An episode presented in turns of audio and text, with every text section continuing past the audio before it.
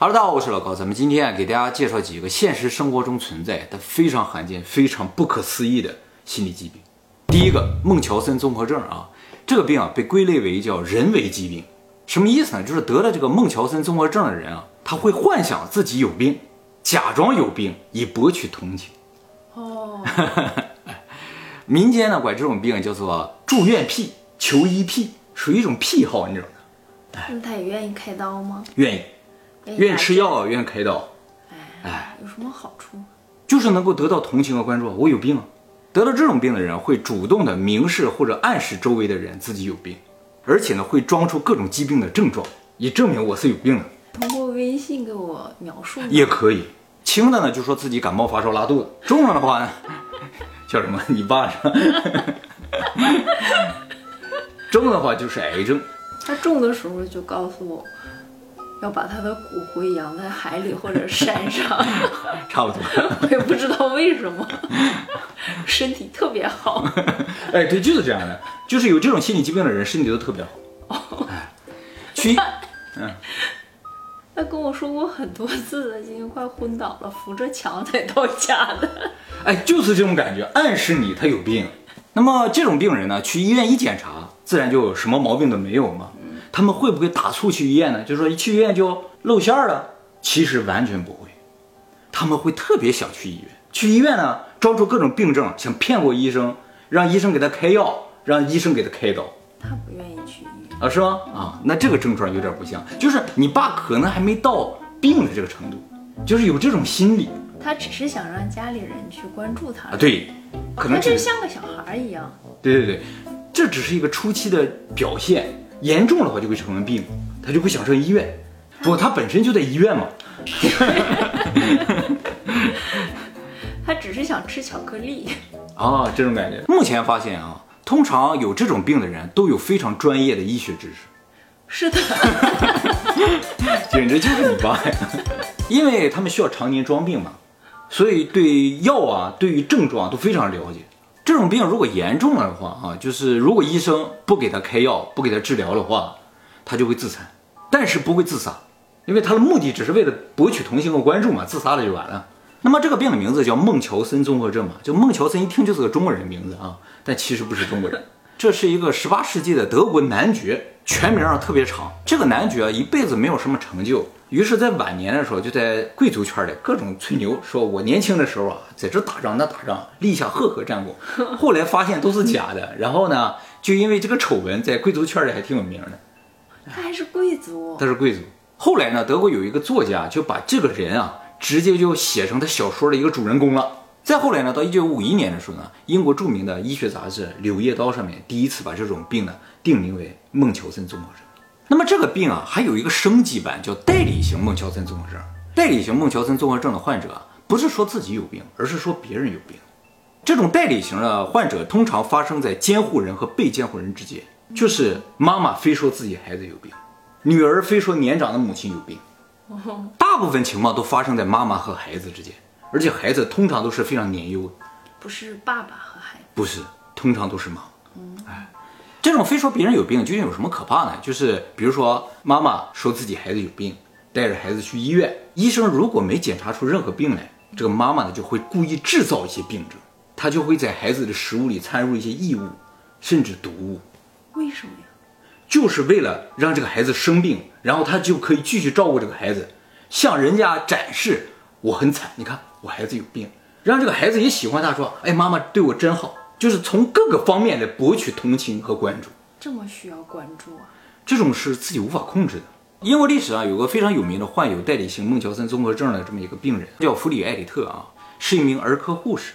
儿科，嗯，那好可怕。他本来的工作呢，应该是照顾小孩子啊，结果呢，他就在工作的时候呢，故意给一些小孩子注射一些能够加重他病症的一些药物，结果造成了非常严重的事故。后来这个护士呢，被称作叫死亡天使。得了代理型孟乔森综合症的人啊，和这种普通的孟乔森综合症的人，都是为了博取同情和关注，但是做法是不一样的，一个是自虐，一个是虐他。但是本质上，代理型并不是为了虐待。是为了照顾，对，是虐待之后为了照顾，是一种很变态的爱。那么得了这种孟乔森综合症的人啊，呃，就算你把他的病治好了，他非说他自己有病有伤嘛，你给他治好了，他会再弄出来个病，再弄出个伤，没有止境的。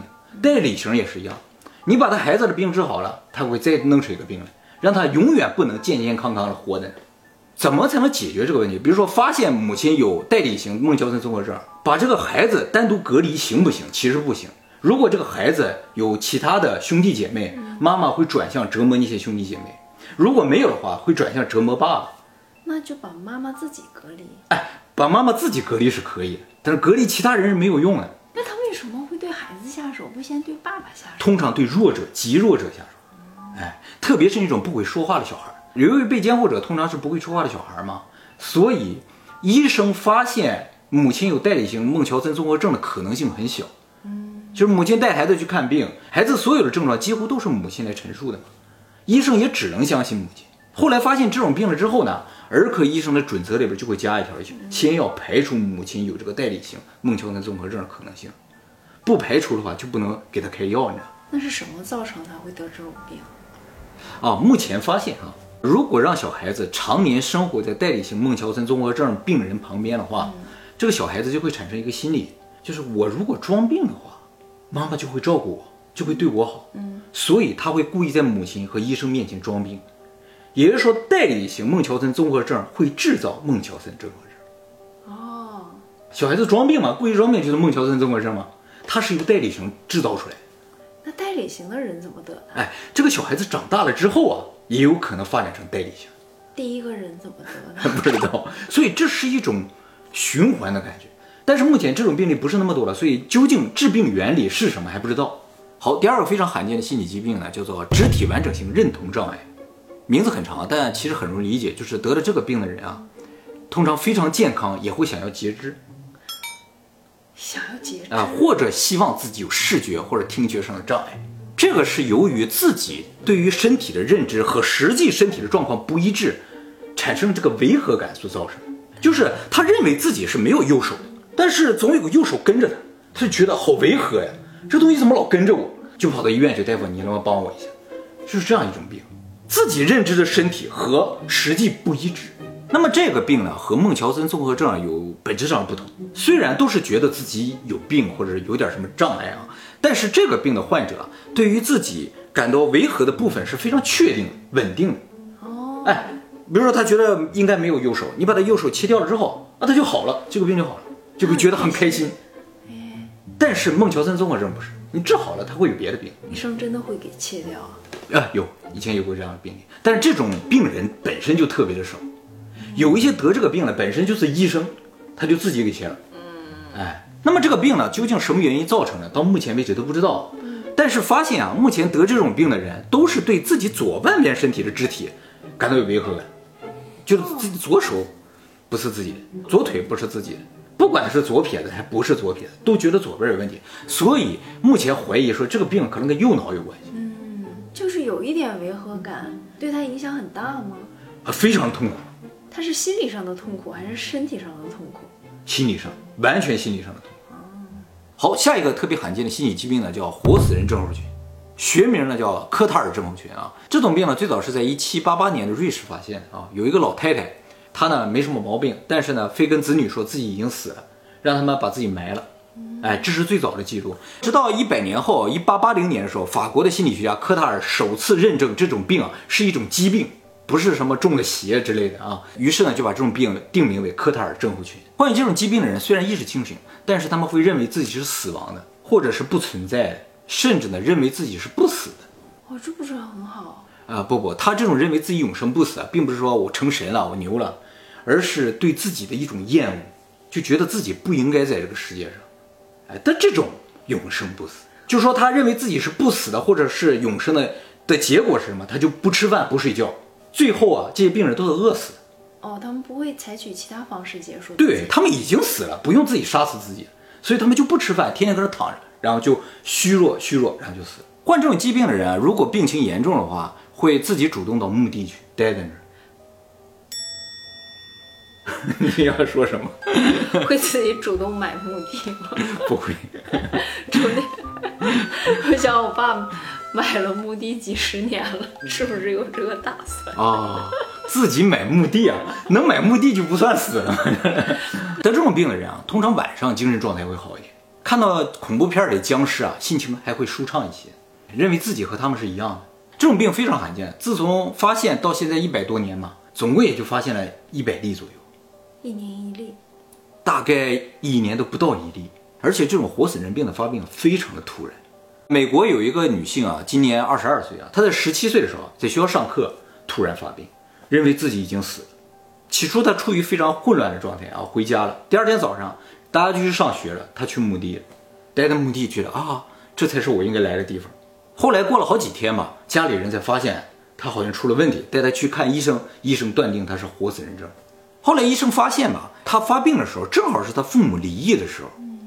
所以医生怀疑，就是父母离异对他产生很大的打击，造成他抑郁了，进而引发了活死人症。所以吧，现在有很多医生认为啊，这就是一种非常非常严重的抑郁症。其实症状上面也有点像嘛，就是说自我否定、无价值感、无存在感，那不就跟活死人一样？那抑郁症不是还会自杀、自残之类的？啊，他这个不用了，他已经死了吗？其实抑郁症也不都自杀自残也有轻重。对对对，就是你九个症状。不是说所有症状全都有才叫抑郁症。我看很多观众留言，就是他们有抑郁症，但是还可以控制，还可以伪装自己。对对对，那就可能属于比较轻症，症状就相对来说少一点。所以有些医生认为用治疗抑郁的方法来治疗这个病啊，可能有效。这个美国得病的小女孩也确实治愈了。啊，是吗？啊，对，这个小女孩自己说，她靠什么治愈这个疾病啊？靠两样东西，一个呢就是一直陪在她身边的男朋友，嗯，还有呢。就是迪士尼的动画片儿，哦，哎，她一开始就待在墓地里看一些僵尸片儿，感觉挺心情舒畅。后来发现啊，看迪士尼的动画片儿心情也舒畅。一定要是迪士尼的吗？对 对，一定得是迪士尼的，别家公司都不行。他是接了叶配吗？有可能。不过像美国这个女性治愈的案例啊，其实是非常少的。目前发现的活死人症都是非常难治的，因为病人对于自己死亡的状态是非常肯定的。几乎无法动摇，你怎么给他解释你是活着，他都不听。哎，这是这个病的一个特点啊。那就是你死了就死了，那你吃一口也不会怎么。我不用吃，我死了我为什么要吃？你吃一口看看嘛。我就不吃。大概你死了，你为什么要跟我说话呀？呃，我这灵魂在跟你交流？那就给他打营养液。所以医生和家人都很难让他明白他其实没有死。比如说他也不会疼。他疼不疼，只有他知道。你就虐待他，啊也行。你不死了吗？掐死你！我让你活过来。是不是家里人对他太好？有可能是吧？要是我爸，肯定给我一顿揍，一巴掌呼过去了，让你死。比如啊，日本在二零一二年的时候，有一个这个活死人症的这个患者，六十九岁男性。这个人呢，通过抗抑郁治疗呢，把病治好了。但是治好之后，他还坚称自己是死的。而且坚称啊，和他一起住院的还有金正日，为什么？不知道，就这两个特别奇怪的地方，剩下都很正常。哎，是不是很恐怖呢？不过大家不用担心，这种病非常非常的罕见，一年顶多出一个，全球。他是不是说自己已经死了，就不用付医药费了？有可能是为了这个，是吧？其实我觉得比较令人担心，就是如果这种病是病毒引发的话，那这真的是僵尸病毒，一旦散播开来。所有人都会觉得自己是死的，多可怕呀，是不是？好，下一个特别罕见的心理疾病呢，叫卡普格拉综合症，又名替身综合症。替身，听着挺有意思的，是吧？哎，这个病最早是在一九二三年的时候，由法国的心理学家卡普格拉首先给他命名的啊。得了这个病的病人认为自己的家人、亲戚、朋友、恋人、同事、同学，所有他认识的人都是替身，不是他真的家人和朋友。就是我看你说，呀，你虽然长得很像小莫，但你肯定不是。我知道，哎，就这种感觉。那他自己呢？是替身吗？哎，这种病严重了啊，甚至怀疑自己都是替身。大家注意啊，这个不是装出来的啊，就是他真的认为这些人就是长得像，或者长得是一模一样的，但是内在是不一样的。哎，所以得了这种病的人都会逃离家人，不敢回家。哦，那是。如果真的有这种病，回家真的很可怕，是不是？哎，就算回家了吧，他也会陷入极端的矛盾之中。就是这人究竟是不是真的呀？就一天到晚都在这犹豫啊，纠结，你知道吗？那他是看见过真的吗？不，就是他心里中那个真的和这个现实的不一样。他认为你的动作、说话的语气、表情和他心里边那个人不一样，哦很恐怖。是不是？所有人都变有一天我，发现你，对不对？我有一天说话的语气和感觉不一样，你会觉得是另一个人，只是长得一样。我感觉你长得也不一样，是吧？我以前认识那个不一样。那真的挺恐怖的。得了这种病是一种什么感觉啊？其实很多人都感受过，特别像即视感。哦，就哎，这个人我在哪见过？想不起来。完，你告诉我啊，我是小莫啊，我是你老婆呀、我说不对，我就是想不起来你是谁，你不要骗我，这种感觉，哎，就是对身边很熟悉的人有即视感。，对，而且这种即视感是一直存在的，相当难受。那么这种病发展下去的话，会不认识自己的家，不认识自己的车，甚至不认识自己。他们不敢照镜子，因为镜子里边有一个其他人。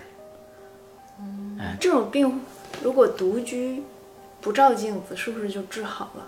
哎，你听我讲啊，美国就有这么个案例啊，有一个老太太有一天突然照镜子不认识自己，她认为啊镜子里边有一个跟她长得一模一样的人在跟她抢她的丈夫，也就是说她认为镜子里边那个人啊是个小三儿，而且她认为这个小三儿每天都在跟踪她，是个跟踪狂，因为她只要照镜子或者有什么东西反射，她就会看到那个小三儿嘛。后来她丈夫发现她这个异常了之后啊，就把家里所有的镜子都盖上。